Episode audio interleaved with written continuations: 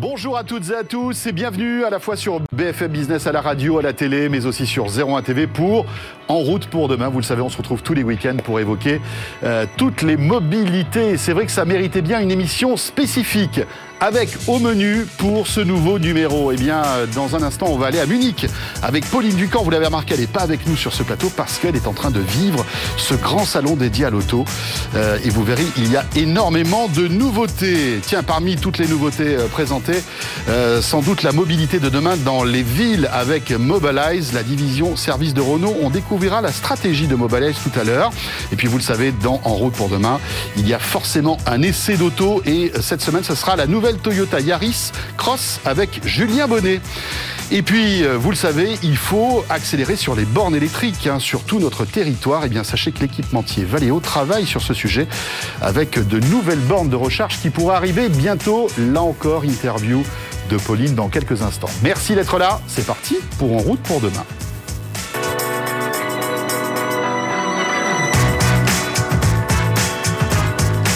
BFM Business et 01 TV présente En route pour demain avec Pauline Ducamp et François Sorel. Chaque week-end, en route pour demain, à la fois sur BFM Business, vous le savez, 01 TV. Direction Munich maintenant avec ma camarade Pauline Ducamp, vous le savez, journaliste spécialisée auto euh, à BFM Business. Alors Pauline, tu es au salon de Munich et bien évidemment, on évoque euh, l'électrique hein, qui est au cœur de tous les sujets en ce moment. Oui, ici sur le salon de Munich, il y a un seul mot d'ordre, c'est la voiture électrique. Et l'exemple parfait, c'est ici sur le stand Volkswagen. Il n'y a que des voitures zéro émission de toutes les tailles. Il y avait l'ID5 GTX, le SUV, mais finalement la star du salon pour le stand Volkswagen, c'est elle, le concept ID Life. Alors le concept ID Life, c'est une petite voiture urbaine. C'est à peu près la taille euh, d'une Polo, d'une Clio. C'est vraiment une voiture qui est avant tout dédiée à la ville. Et ça, c'est quelque chose de nouveau pour Volkswagen qui, dans sa gamme électrique, présentait jusqu'à présent des véhicules qui étaient plus importants, plutôt de la taille de la Golf, voire le modèle au-dessus façon Tiguan que des petites voitures électriques. Alors celle-ci, elle est en plus conçue en particulier avec des matériaux recyclés, des matières premières pour vraiment jouer le côté zéro émission, que ce soit sur la route, que ce soit à la fabrication ou que ce soit plus tard à la fin de vie du véhicule. Côté autonomie, on est sur environ 400 km, c'est à peu près la moyenne de tous les nouveaux modèles qu'on trouve ici. Une sorte de palier psychologique pour que les gens euh, adhèrent à euh, l'électrique. Et puis ce qui est intéressant aussi, et ça c'est une première pour Volkswagen, c'est que le constructeur veut baisser ses prix. En effet, jusqu'à présent, euh, une ID3 par exemple, le modèle phare, c'était beaucoup plus cher. On était dans les 35, 40 000 euros, voire beaucoup plus pour les versions de gamme. Cette voiture-là, elle doit être aux alentours des 20 000 euros. Volkswagen veut vraiment aller chasser sur les terres de Renault avec ce petit modèle électrique. On attend une sortie d'ici 4 ou 5 ans. Il faut parier sur 2025. Pas mal du tout, Pauline. Alors, autre tendance dans l'électrique, c'est le côté vertueux de l'électrique. Et tu as enquêté sur ce sujet, je crois. Alors à côté de l'électrique, il y a une autre tendance sur ce salon de Munich, c'est d'envisager déjà la fin de vie de la voiture avant même de l'avoir construite. Et c'est le cas sur ce concept BMW. Il se nomme iVision Circular. Le but, c'est d'utiliser le plus de matériaux recyclés possible sur un véhicule pour faire baisser les émissions de CO2 dès sa conception, mais surtout quand il faudra le recycler. Et c'est le cas sur cette voiture. On est à 100% de matériaux qui ont déjà été utilisés une première fois. Absolument aucun matériau, que ce soit pour la carrosserie, pour l'habitat n'a été produit spécifiquement pour ce véhicule.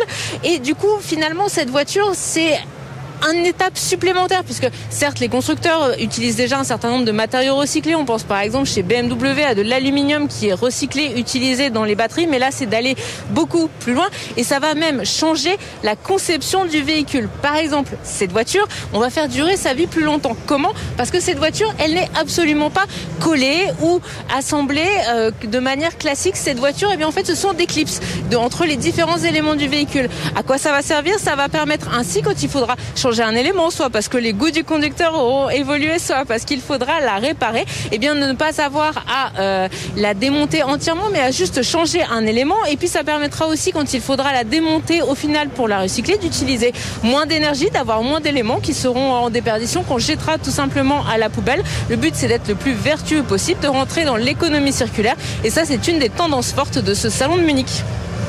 Avec un look un peu particulier quand même, Pauline. Hein. Cette voiture, toujours, euh, Pauline, à Munich, bien sûr, les constructeurs industriels, mais il y a aussi pas mal d'industriels asiatiques qui sont présents. Aura, Nio, ouais, François, ces noms ne te disent certainement pas grand-chose, mais peut-être que toi ou moi, on roulera dans ces voitures dans très peu de temps. Ces voitures, ce sont des voitures de marque chinoise. Les constructeurs chinois sont en effet venus sur le salon de Munich. Nous sommes ici sur le Standway et la nouveauté, c'est lui, le Coffee One, ce grand SUV assez cossu, euh, plutôt premium et hybride rechargeable. Et il y a un signe qui ne trompe pas, ce Standway, il est juste à côté du stand Mercedes qui propose eh bien, exactement les mêmes produits. Alors, tu vas me dire, des constructeurs chinois sur les salons automobile en Europe, ça fait un certain temps qu'on en voit. Oui, mais cette année, il y a une différence et cette différence, elle fait beaucoup parler ici. C'est que ces constructeurs, ils sont désormais là pour vendre, pas simplement pour prouver qu'ils sont capables de faire des voitures à leur public en Chine, mais pour rencontrer les clients européens. D'ailleurs, il y a un autre signe qui ne trompe pas, c'est que s'ils sont présents ici, dans la partie plutôt euh, à la Messole, la partie plutôt professionnelle, oui, ils sont également présents en ville euh, pour rencontrer le public et pour pouvoir enregistrer des commandes. Le Coffee One, il sera en effet disponible à la réservation à partir du mois prochain. Et ça, ça fait vraiment très très peur aux constructeurs européens et notamment aux constructeurs allemands. Et alors les cartes ont été totalement rebattues, bien entendu à cause de l'électrique. En effet, avant, il fallait des décennies pour arriver à euh, développer un moteur performant, un moteur efficient.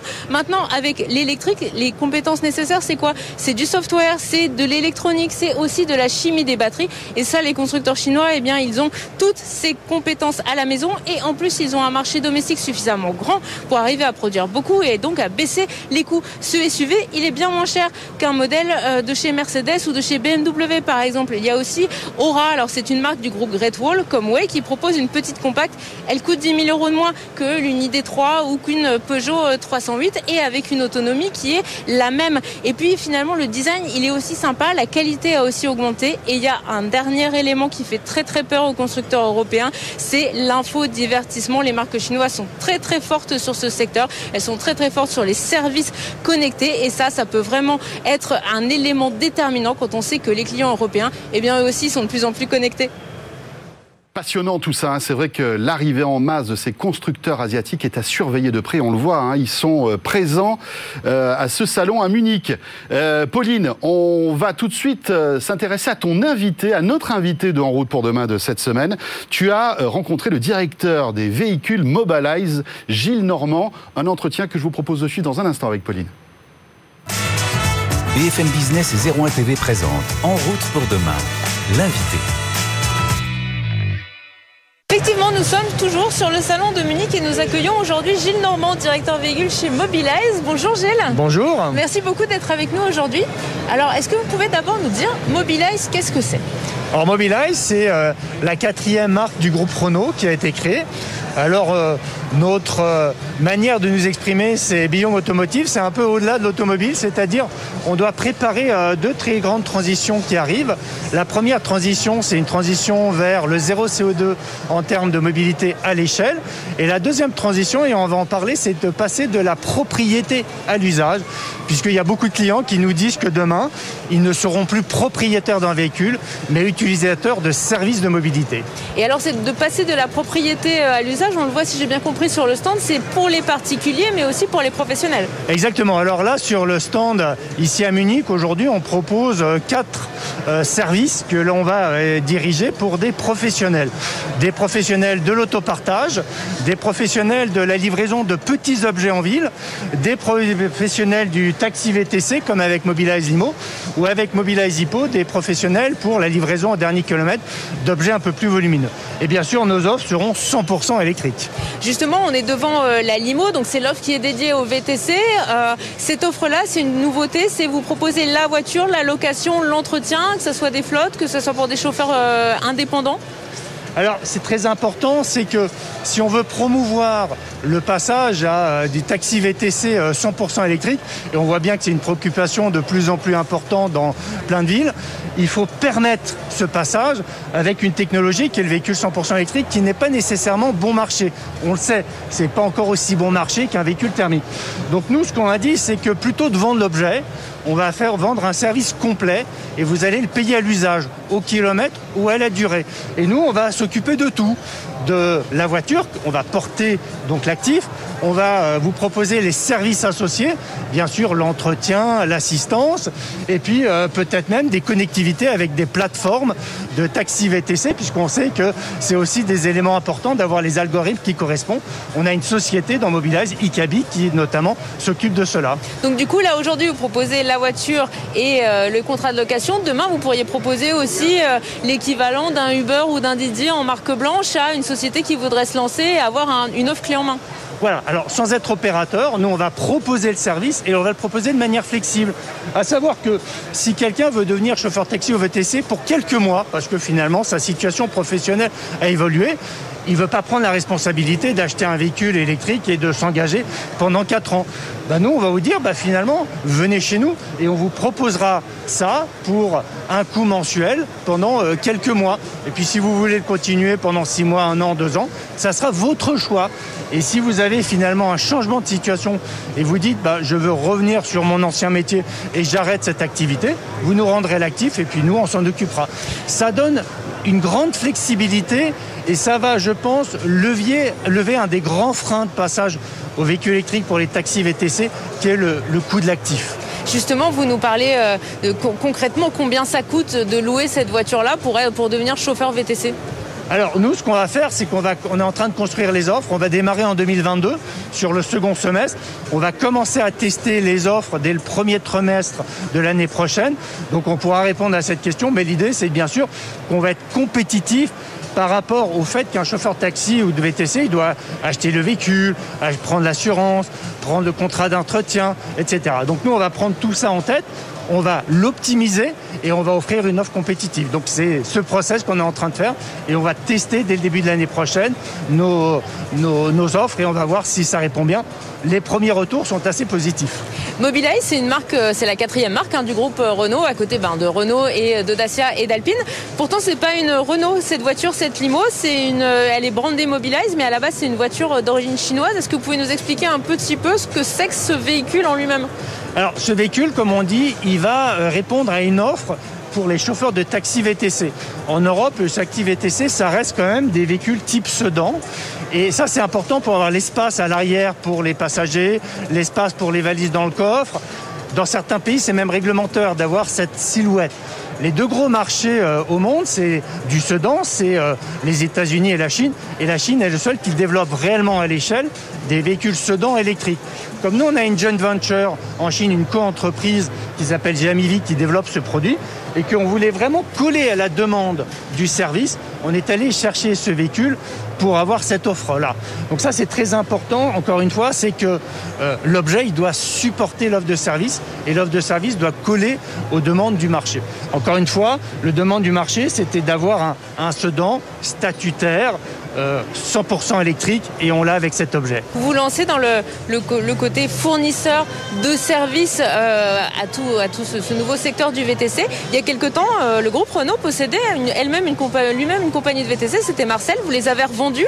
Est-ce que c'est pas antinomique? Est-ce que finalement c'est plus intéressant côté business de fournir et d'être fournisseur de ce monde-là que d'être opérateur? Alors, on a beaucoup appris. Et, Marseille était une, expérience extrêmement positive parce que euh, on a vu la difficulté d'être opérateur de taxi VTC. Et nous, on a identifié qu'être opérateur, c'était un peu éloigné de nos bases et c'était pas là où on était le meilleur. Par contre, on a beaucoup appris en disant oh, on a l'expérience de Livy, on sait construire des véhicules euh, dans le groupe Renault. Euh, on a euh, l'avantage de pouvoir compter sur RCI Banque et Services qui va nous donner euh, un, un bras financier euh, très important. Et on a donc la capacité de comprendre c'est quoi le package qu'on doit offrir, comme on a appris avec cette offre Marcel. Pourquoi c'est pas dynamique? C'est que le segment du taxi VTC aujourd'hui, ça pèse 28 milliards d'euros en Europe et d'ici 10 ans, ça va être 50 milliards d'euros. Donc là, il y a un champ de croissance très important. Et nous, si on veut pas être opérateur, on a trouvé un moyen d'être quand même acteur dans cette chaîne de valeur. C'est ça qui est important. Dernière question, Gilles Normand. Du coup, votre concurrent direct avec cette offre, c'est qui? C'est Uber ou c'est euh, Foxconn qui va fabriquer de la voiture électrique en marque blanche pour euh, de nombreux opérateurs? La concurrence, elle est euh, de différentes formes. Parce que effectivement, ça peut être. Alors, on va pas être concurrent avec Uber parce qu'on va pas être opérateur, on va leur fournir des services, mais il va y avoir d'autres acteurs automobiles, des acteurs de grands groupes de concessions, des banques, et on voit que tout le monde est en train de venir sur ce marché. Donc, si on s'en occupe pas nous en tant que constructeur automobile, et c'est bien la démarche de Mobilize, et ben finalement le segment il sera occupé par quelqu'un d'autre. Donc nous, ce qu'on veut, c'est bah, défendre directement la capacité à être présent dans ce marché, qui est un marché à forte croissance lequel on a des arguments pour avoir des offres convaincantes. Gilles Normand, merci beaucoup d'avoir été avec nous aujourd'hui. Merci beaucoup. Au revoir. BFM Business et 01 TV présente En route pour demain, l'essai. Voilà, en route pour demain, c'est l'heure de l'essai de cette semaine et Julien Bonnet s'est assis aux commandes de la Yaris Cross Toyota. La voici.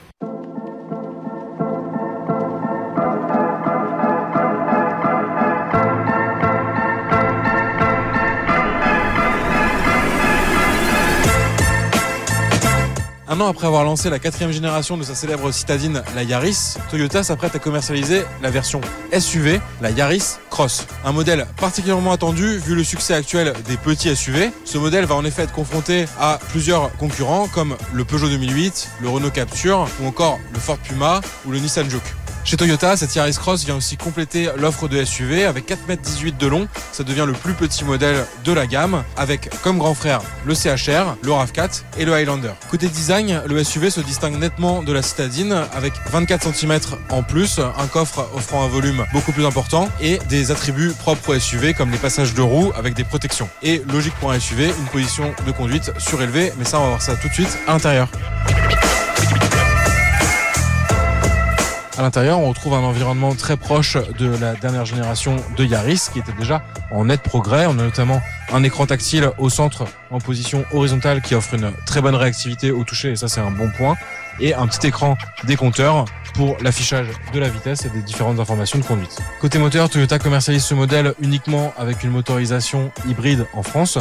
Donc ça associe un bloc essence 1,5 litre avec une motorisation électrique. Sur notre version d'essai, c'est uniquement transmis aux roues avant, mais on peut avoir également une version 4 roues motrices avec un moteur supplémentaire à l'arrière. Et ça, on va découvrir ça tout de suite sur la route.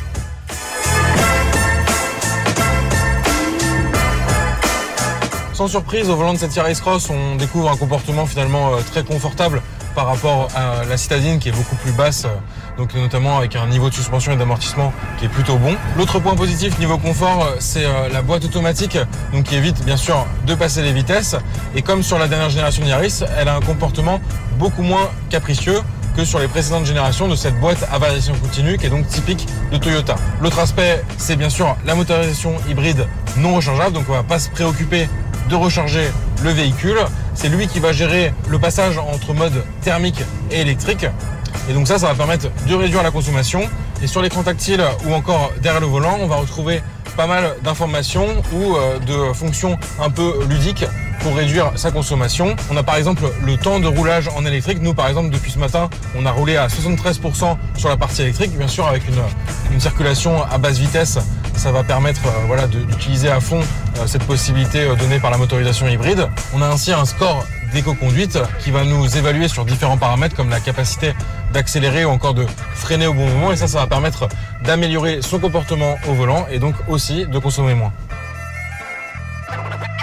Cette motorisation hybride non rechargeable, c'est clairement un des points forts de cette Yaris Cross. En effet, un seul de ses principaux concurrents la propose et c'est le Hyundai Kona.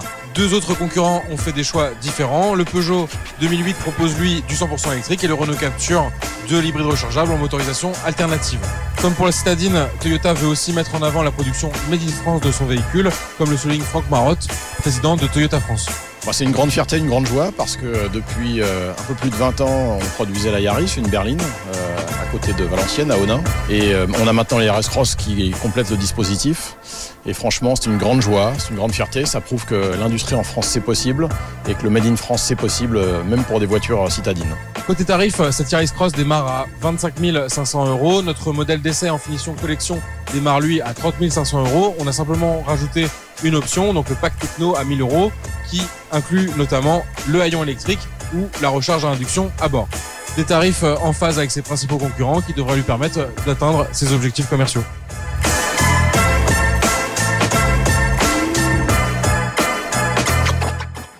Bien séduisante cette euh, Toyota Yaris Cross, donc euh, présentée par Julien Bonnet. Euh, on va bientôt terminer ce En route pour demain, mais auparavant, je vous invite à faire un dernier petit détour du côté du salon de Munich avec Pauline Ducamp. Pauline qui va nous parler de bornes de recharge avec une annonce importante. Valeo va se lancer dans les bornes de recharge. Écoutez cette interview tout de suite. BFM Business et 01 TV présente En route pour demain, en région avec Geoffrey Bocco qui est directeur délégué à la R&D et aussi à la stratégie chez Valeo et Valeo justement se lance sur euh, les bornes de recharge. Alors pourquoi ce mouvement justement de l'intérieur de la voiture, l'électrification qui est une des spécialités de Valeo pour sortir finalement de la voiture et aller sur la borne de recharge? Écoutez, merci beaucoup, c'est un plaisir de pouvoir euh, ici présenter nos produits, nos technologies. L'idée de la borne en fait est très simple. L'électrification qui dit mobilité électrique veut dire mobilité électrique mais également un service euh, de recharge parce qu'il faut l'infrastructure pour pouvoir réussir cette transformation vers la mobilité électrique. Donc Valeo, comme vous l'avez dit, nous sommes leader mondial dans l'électrification du véhicule en bénéficiant de nos savoirs et de nos technologies dans l'électronique et dans la connectivité, on s'est dit évidemment notre place est également à l'extérieur vers le développement et le déploiement de ces bornes de recharge électrique. Justement, quelle technologie qu'on retrouve normalement à l'intérieur des véhicules que vous allez utiliser désormais dans ces nouvelles bornes de recharge? Alors, une borne de recharge faite par Valeo, c'est une borne qui est à l'état de l'art technologique. Donc, on va être capable de développer des convertisseurs d'énergie qui sont euh, les plus efficaces possibles et euh, qui sont les moins chers possibles. Et l'idée étant évidemment de pouvoir trouver quelque chose qui va trouver son marché le mieux possible. Donc, on part de nos technologies et également en connectivité parce que cette borne, elle est connectée au réseau pour pouvoir développer ce service. Justement, ces bornes, c'est plutôt des bornes que je vais retrouver à la maison quand je suis propriétaire de voiture électrique, plutôt en station euh, de recharge à l'extérieur, voire dans des bureaux. À quel public elles sont destinées Alors, les premières bornes Valeo, celles-ci, celles qu'on montre ici aujourd'hui, ce sont des bornes qui vont couvrir 80 à 90 des cas d'usage. Donc ce sont les bornes qu'on va installer chez vous ou qu'on va installer dans votre lieu de travail par exemple ou euh, dans des centres commerciaux. Donc ces bornes-là, elles vont couvrir à peu près 90% des cas d'usage. Qu'est-ce qu'elles ont de spécifique? On va développer un système qui va être interopérable avec tous les véhicules des véhicules électriques, mais également des véhicules à batterie complète, je veux dire, ou des véhicules hybrides. Elles vont marcher avec toutes les bornes, avec tous les, euh, euh, tous les types de véhicules. Aussi également, ces bornes-là, on est capable de montrer différents types de puissance pour atteindre jusqu'à 22 kW. Donc c'est des recharges en temps de l'ordre de 4 à 5 heures. Donc c'est un temps moyen de recharge. Ensuite, ce qu'on développe aussi et qui est une innovation, c'est que cette borne, elle va être intelligente. Qu'est-ce qu'on entend par intelligente? C'est qu'elle va être capable d'avoir une stratégie développée avec des, softwares, en fait, développés par, euh, par Valeo, qui vont faire quoi?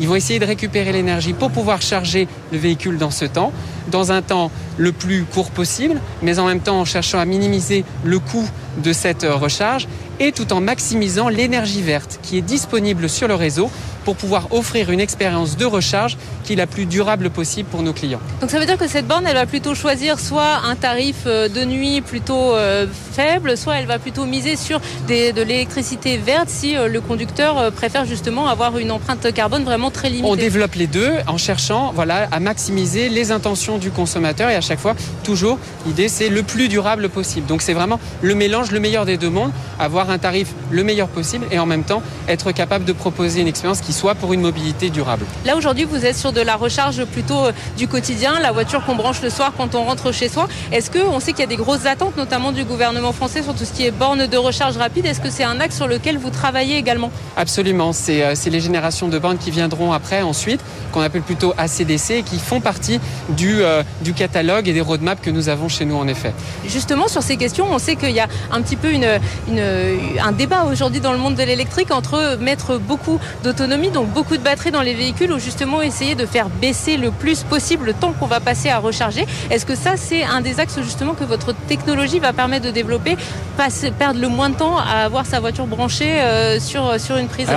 Chez, chez Valeo, avec cette borne-là que nous développons aujourd'hui, nous cherchons à avoir une expérience qui couvre 80% des usages qui sont plutôt des temps de recharge plus lents euh, et, du coup, pour lequel on va pouvoir optimiser la stratégie de recharge. Donc, on est vraiment au-delà de, la partie boîtier électronique que nous développons Valeo va aussi euh, axer son, recherche, là ici, ce qu'on démontre sur une recharge intelligente. Et notamment par là, on entend quoi? On entend l'idée que cette recharge, de temps en temps, si le réseau électrique a besoin d'un appel de charge, on va être aussi capable de rendre une partie de l'électricité et donc de faire du véhicule qui est donc un, système électrique euh, en tant que tel, connecté, qui fait partie du réseau, faire partie intégrante du réseau et dont être capable de rendre de l'énergie de temps en temps dans la nuit. Donc nous, en fait, on se positionne chez Valeo comme équipementier, mais systémier finalement de la mobilité électrique intelligente qui va être capable de discuter en permanence pour optimiser l'énergie durable et en même temps ben, la, capacité de, recharger le plus vite possible pour, euh, pour nos clients. Geoffrey, toute dernière question rapidement. Ces bornes, elles seront fabriquées où? On sait que gouvernement français veut accélérer notamment euh, la fabrication euh, électrique en France. Absolument. Aujourd'hui, toute la R&D se fait en France, que ce soit en région parisienne ou en région lyonnaise. Et ensuite, effectivement, les premières, premières lignes sont plutôt en France. Après, on verra en fonction des, des demandes. Mais nous sommes un des partenaires technologiques clés en France sur cette matière et nous suivons effectivement les, les propositions et les discussions euh, euh, du, gouvernement français sur ce sujet. Écoutez, je ferai beaucoup. Merci beaucoup. Et merci Pauline, c'est vrai que c'est un sujet passionnant, hein. l'équipement du territoire français avec des bornes électriques. Euh, donc bientôt avec Valeo. Et bien voilà, c'est avec cette interview depuis Munich que se termine ce En route pour demain. Merci de nous avoir suivis. Je vous rappelle aussi que vous pouvez retrouver le replay de cette émission ainsi que toutes celles de BFM Business et de 01 TV sur l'application RMC BFM Play que vous pouvez euh, télécharger à la fois sur votre téléphone Android ou sur iPhone. Hein. c'est totalement gratuit. Et on aura le plaisir de vous retrouver. On ira encore à Munich euh, la semaine prochaine avec Pauline parce qu'effectivement, il y a beaucoup, beaucoup de choses à vous raconter.